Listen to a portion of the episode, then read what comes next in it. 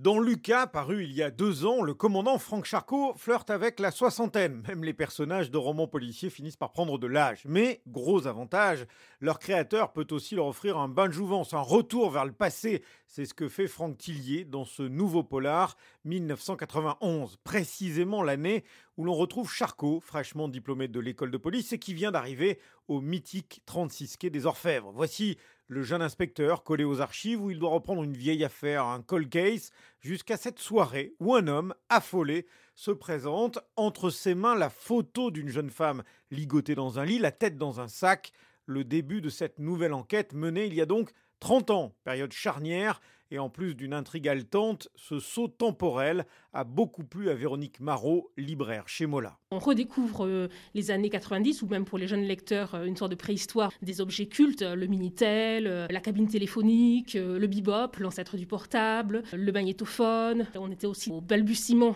de l'ADN, où on est vraiment au tout début de cette révolution-là. Et à travers son personnage, il revisite cette époque pleine de charme, mais en même temps révolutionnaire, parce que c'est le début aussi de l'informatique. Et dans les services d'enquête, c'est une révolution qui n'a pas toujours suscité un enthousiasme immédiat.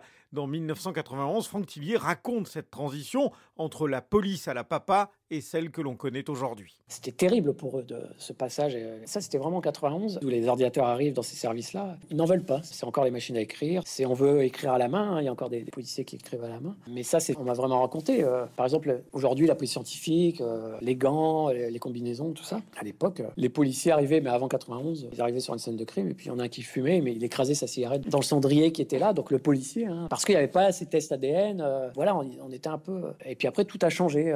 91, 92. Alors pour marquer un peu l'époque, c'était l'affaire Guy Georges, une affaire qui permet de resituer l'époque où l'ADN est présent. Il y a eu tout un couac d'ailleurs autour de, cette affaire. Ça encore, ça m'a servi pour euh, l'écriture. Et donc j'ai vraiment resitué le, contexte euh, avec la technologie de l'époque. 1991, 500 pages pour à la fois savourer ce bond en arrière dans le temps et cette nouvelle intrigue que doit résoudre un Franck Charcot jeune flic, mais déjà très perspicace et persévérant.